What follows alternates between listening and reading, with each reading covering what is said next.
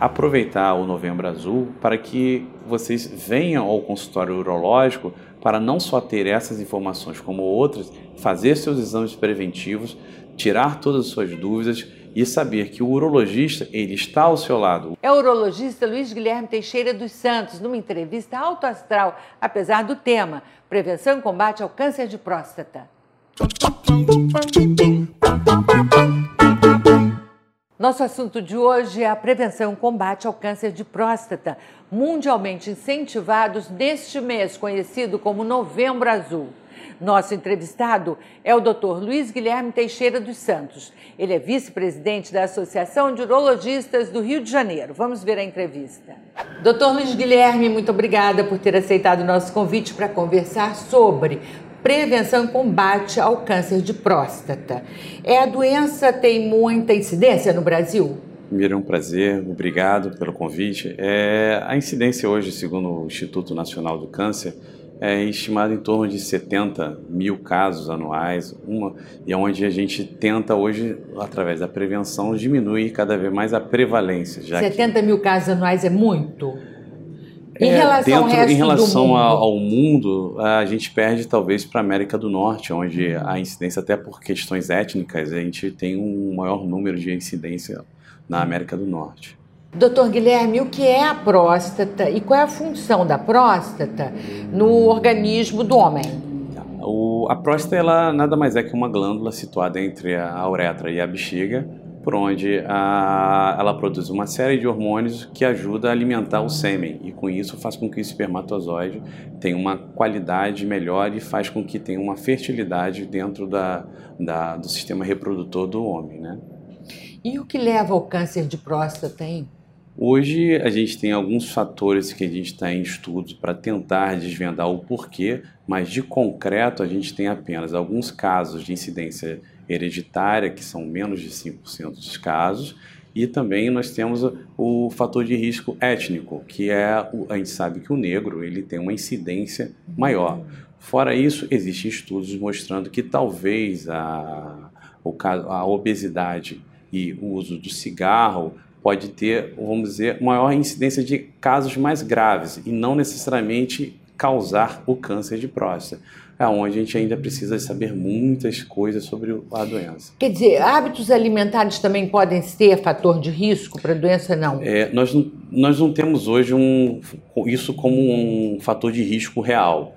O que nós sabemos é que se você come muita carne vermelha, se você come poucos vegetais e frutas e tem uma, uma dieta rica em cálcio em excesso, principalmente através de derivados do leite, parece ter uma incidência de casos mais agressivos. Porém, eu não tenho a causa do câncer, apenas parece ter uma relação com agressividade e não com a criação ah, do câncer. Sim.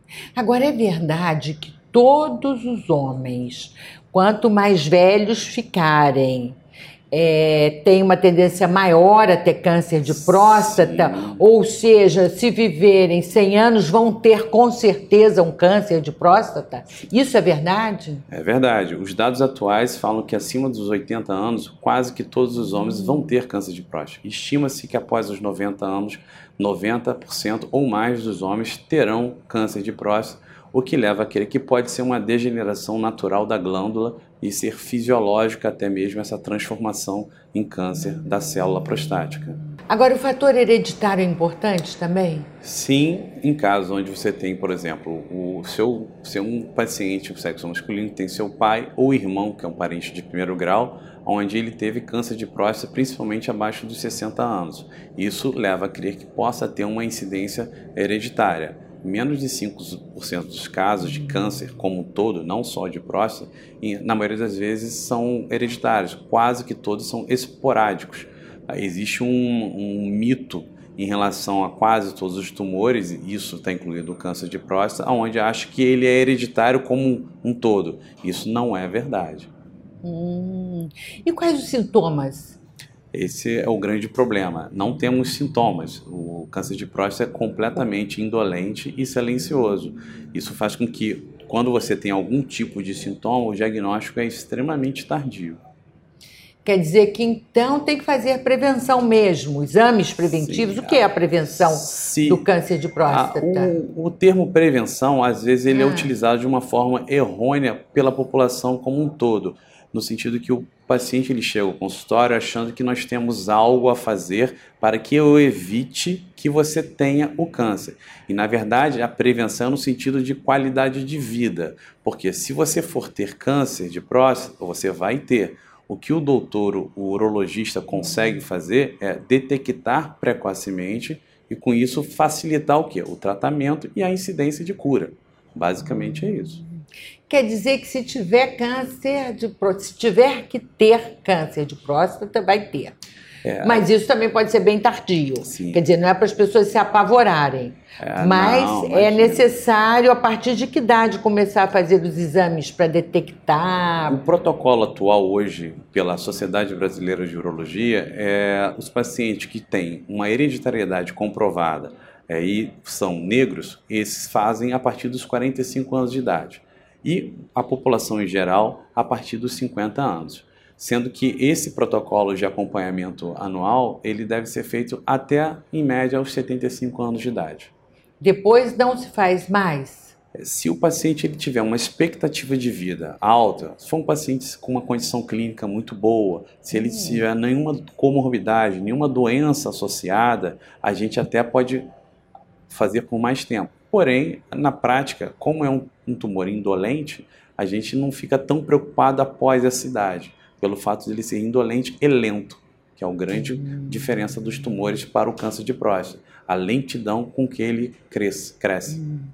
Agora, quais é, as orientações das autoridades é, mundiais de saúde sobre isso que você está me falando? Que não se deve fazer exames depois de que idade e tal. Como é que é, isso é levado a, no mundo todo? A hein? gente tem muitos estudos hoje baseados, são estudos randomizados no sentido mundiais, onde você tem vários centros onde traz esses dados e mostra para gente que isso varia de região para região. Hoje, o Brasil, pela miscigenação que nós temos, é, existe uma incidência muito alta do câncer de próstata. Então, eu não consigo ter o mesmo dado que me dá na América do Norte ou na Europa e usar ele para o Brasil, exatamente por sermos uma população diferente. Isso faz com que os dados que nós temos sejam, tenham um viés, porque tudo vem dos Estados Unidos ou Europa, os estudos. Os nossos estudos são ainda estão engateando para a gente ter esse dado concreto. Né? O exame de toque ainda é o mais indicado para detectar a possibilidade Sim, de um câncer? É, isso é uma dúvida extremamente comum dentro dos nossos consultórios, hum. porque o grande temor do homem ir ao urologista é exatamente o famigerado toque. Ainda né? existe isso como um preconceito? Existe, seria existe um isso? preconceito é. muito grande ainda. Acham que é um absurdo, mas na verdade é um exame que é simples, rápido e do ponto de vista prático eu consigo detectar em torno de 20 a 30% dos tumores. Esse é o fato pelo qual ele não é tão importante, ele é necessário, porém eu preciso juntar com outros fatores para que eu chegue ao diagnóstico. Com outros exames, exame de sangue também? Sim, o exame principal que a gente usa é o PSA, uhum que é um hormônio produzido pela próstata, que é dosado no sangue, e aí eu consigo, através de seus níveis e os acompanhamentos, eu ter uma ideia do que está acontecendo com aquele paciente. Além disso, hoje a gente ainda tem a ressonância multiparamétrica da próstata. Isso quer dizer, doutor Luiz Guilherme, com tantas é, novidades tecnológicas, a tecnologia da saúde né, evoluiu bastante, Sim. ainda o exame de toque é é importante. Quer dizer, gente, o mero fala... urologista não abre mão desse, desse é, exame. A partir de um acompanhamento bem regrado, a gente consegue, não talvez evitar o toque, mas a gente consegue postergá-lo. Vou perguntar uma coisa que talvez seja chatinha, mas por que, que esse exame é tão importante? E por que, que se detecta rápido? A, a anatomia da gente hum. faz com que a próstata seja muito próximo do reto. E é algo nada melhor do que qualquer órgão se eu posso tocá-lo. Se eu puder hum. tocá-lo, sentir se ele está mais endurecido ou não, se tem um nódulo, é muito melhor do que eu através de um exame. Exame, ele tem o seu falso positivo, ele pode dar errado, ele não é sensível às vezes o suficiente. Porém, o toque também não é 100%, por isso que o conjunto dos fatores e o acompanhamento é mais importante do que uma modalidade de exame diagnóstico. Então é muito importante nessa fase de, é, de prevenção a ajuda dos familiares todos, né? As mulheres podem ajudar muito os homens nisso, né? hoje, né? Inclusive, Namorada, sim. esposa, mãe. Hoje, o que, que eu recebo ah. no consultório hoje, uma certa frequência bem maior do que antigamente, pelo fato do, dessa informação de ser mais difundida. Hoje, as esposas e namoradas marcam as consultas para seus companheiros e fazem com que eles vá para o consultório meio que à força. É, Isso é ajuda, é de certa forma, a é. conscientizar. Isso, junto com novembro. Né, isso, azul, quer dizer, então é isso com, com novembro azul. É. Um, um, um grupo de pessoas conscientes. Isso. Em todos os aspectos é importante é, essa campanha do Novembro Azul, Sim. não é? Eu estava vendo, preparando essa entrevista justamente para é, comemorar né, e, e fazer assim, entrar nesse esforço né, para combater o, o, câncer de próstata e a prevenção também. E aí estava pensando, será que meus filhos já estão em idade, eles têm que fazer, tem que falar para os meus filhos irem fazer os exames e tal. Isso é muito importante que todo mundo se conscientize disso, sim, né? Sim, até porque ah, hoje nós temos o ginecologista, que é um médico da mulher, e a gente tem o, o urologista como médico do homem. A gente tem que ter o mesmo tipo de atitude que a mulher tem com o ginecologista, o urologista com o homem. E aí a gente tem um vínculo maior. Esse vínculo vai ajudar não só na parte da prevenção do câncer de próstata, como também de outras doenças associadas ao homem, que hoje também não são tão bem difundidas, e fazer com que a gente veja o homem como um todo e não simplesmente um órgão. Ah, isso é uma boa dica. Doutor Luiz Guilherme, agora vamos para o mais sofrido que é o tratamento. Sim. Qual é o tratamento para é. o câncer de próstata? Hoje a gente tem a divisão do tratamento em algumas etapas hum. e as modalidades mudaram bastante. Hoje a gente pode simplesmente não tratar que na visão de um leigo chega a soar absurdo. É assustador você ouvir de um médico que você estou com câncer e nada farei. Então isso acontece. Porém, existe o que? Protocolos para que isso ocorra. Além da vigilância ativa, que é esse tipo de tratamento onde eu ativamente, anualmente, vou avaliando se há progressão ou não do tumor, eu tenho os tratamentos mais convencionais, que são de intuito curativo, que é a cirurgia e a radioterapia. A cirurgia pode ser o quê? Prosta... A cirurgia se chama prostatectomia radical. Prostatectomia Isso. radical é tirar toda a próstata. Exatamente, a gente tira a próstata inteira e as vesículas seminais, que é um órgão que fica próximo à próstata. Consequências? As consequências maiores, além da cura do hum. câncer, seria a possibilidade do homem ficar incontinente, que perder urina sem querer, né? E, ou então impotente, que é o grande medo dos homens, né? É, isso é assustador. Bastante. É o que leva muitos homens a não querer tratar, na verdade. Com medo da notícia ruim? Exatamente. Só que a gente, durante uma consulta é, oncológica, a gente tem que mostrar a, o problema de uma forma mais ampla.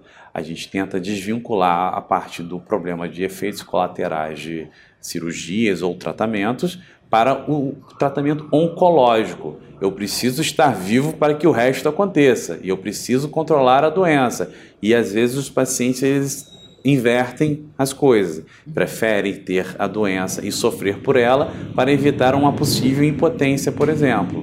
Isso hoje melhorou muito com os novos medicamentos, radioterapias e cirurgias mais bem feitas, que tem, é o que tem sido feito. Então, uma cirurgia bem feita pode não ter esse efeito colateral a, de provocar impotência? Sim, a cirurgia bem feita no sentido de que hoje nós temos modalidades como a robótica que hum. melhorou bastante a, a, o entendimento e anatomia do, da, do procedimento cirúrgico em si. Então, eu consigo preservar os feixes que fazem parte da, da, da ereção, que ajudam a controlar a ereção, eu consigo hoje preservá-los de uma forma melhor, porque eu vejo melhor e eu consigo controlar a minha mão melhor através da cirurgia robótica. Mas essa perda da ereção, ela é reversível?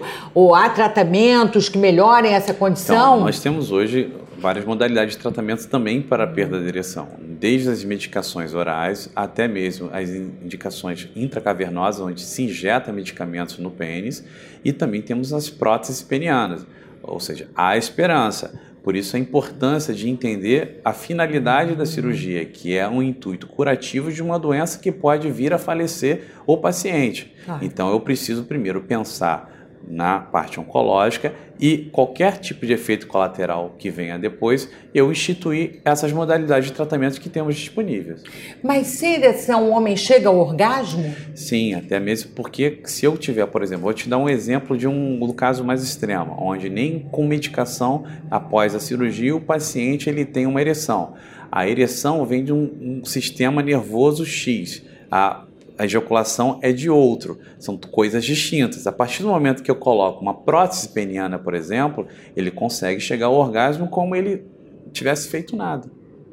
Isso que é bom tratar de forma adequada. E a radioterapia também tem efeitos assim Sim. que podem ser danosos Isso, inclusive, homem? é uma, um, uma boa, uma, um bom tópico para ser falado para as hum. pessoas, porque existe a ideia falsa de que a radioterapia é melhor que a cirurgia. Ambas são excepcionais, porém ambas têm praticamente os mesmos efeitos colaterais. Pode ter incontinência, impotência e a radioterapia ainda tem o perigo das, dos sangramentos causados pela queimadura do intestino que é, e a da própria bexiga que gera problemas infinitamente maiores. Mas hoje, com as novas modalidades de radioterapia, a gente conseguiu quase que equiparar os resultados oncológicos uh, em relação à cirurgia. E os tratamentos são de acordo com o tipo de tumor? São de acordo Ou a com pessoa pode gra... escolher, não, prefiro operar, não, eu prefiro fazer o, o tratamento de radioterapia. Determinados estadiamentos, é, hum. isso é um, é um tópico importante no sentido de que hoje o tratamento é todo, quem decide não é o doutor, é o paciente. Porque nós chegamos hoje a um nível de igualdade na grande maioria dos casos, onde o paciente, quando discutido a ele os benefícios e os malefícios de cada tratamento, ele se torna um pouco capaz de ter essa decisão. Apenas nos casos mais avançados que isso muda um pouco, mas nos casos iniciais nós conseguimos hoje ter resultados tão bons quanto a, na cirurgia quanto na radioterapia. Doutor Luiz Guilherme, a campanha do Novembro Azul também engloba o câncer de testículo? ele não engloba porque não dá esse foco por conta da faixa etária ser diferente. A faixa etária do câncer de testículo é de 20 a 40 anos. É um tumor mais do jovem. Já o câncer de próstata é um tumor mais do paciente mais idoso.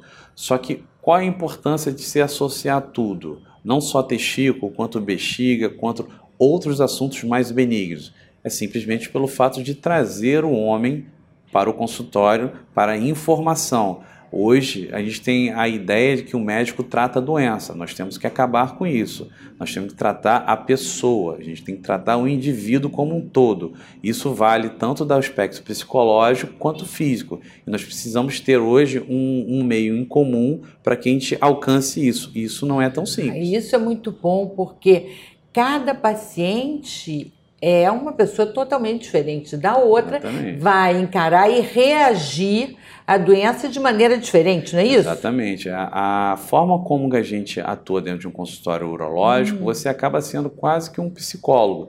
Porque é, você é. tem que tirar tabus e mitos da mente de um, um, um, homem, aonde ele foi construído ao longo de décadas de informações desencontradas. Isso faz com que ele chegue com ideias, na maioria das vezes, equivocadas. E você desconstruir uma ideia exige paciência, vontade para mudar e uma boa conversa. Então você é quase que um sexólogo. É, na verdade, a gente, a gente, acaba sendo um pouco é. sexólogo, porque uh, você lida com todo tipo de problema dentro de um consultório urológico. Mas quando você tem que dizer para um paciente que ele talvez perca a ereção no tratamento, é, você é preparado para isso? Lê livros de psicologia para isso? Na verdade, Ou... a, o que, que acontece é que no dia a dia da prática médica você acaba identificando a forma melhor de você dar esse tipo de notícia. A psicologia médica é uma cadeira, inclusive, das universidades onde a meu ver, deveria ser melhor explorada, faz com que você ajude, de certa forma, a dar essas notícias. E tudo é muito individual, você não pode ter uma fórmula de bolo para falar assim sempre com aquele paciente, porque cada um interpreta, como você falou, de um jeito, e isso é muito difícil e só aprende no dia a dia, na experiência. Um homem que perde a ereção, a capacidade de ereção, ele tem prazer da mesma forma? O prazer é, é, um, é um sentimento subjetivo, hum. aonde se eu atribuir ele a uma atividade carnal, eu não vou ter hum. prazer se eu perdi a minha ereção. Hum. Agora, a partir do momento que eu tenho outros sentimentos envolvidos, eu consigo ter o mesmo prazer. Isso é uma questão de, até mesmo de evolução pessoal. Isso não é simples de ser, vamos dizer, abordado e até melhorado porque depende muito de como a pessoa tem como conceito de vida. Tem pessoas que agem como que o sexo é a melhor coisa do mundo e esquecem o resto. Tem pessoas que sabem que o sexo é apenas complementar a sua vida. E isso não é uma coisa fácil de ser abordada dentro de um consultório. Doutor Luiz Guilherme, quer dar um recado para Todos os homens estão nos assistindo. O recado que eu tenho que dar é aproveitar o Novembro Azul para que vocês venham ao consultório urológico para não só ter essas informações como outras, fazer seus exames preventivos, tirar todas as suas dúvidas e saber que o urologista ele está ao seu lado. O urologista ele vai te ajudar da melhor forma possível, não no sentido de buscar doença. A melhor forma de acabar com a doença é através da informação e informação de alguém que esteja preparado para isso. E no caso do homem, nada melhor do que o urologista para ter esse tipo de informação. Doutor Luiz Guilherme, muito obrigada pela Imagina, entrevista. Eu que agradeço. E aí, gostou da entrevista? Então, são informações importantes que você deve compartilhar com seus amigos. Um grande abraço e até a próxima.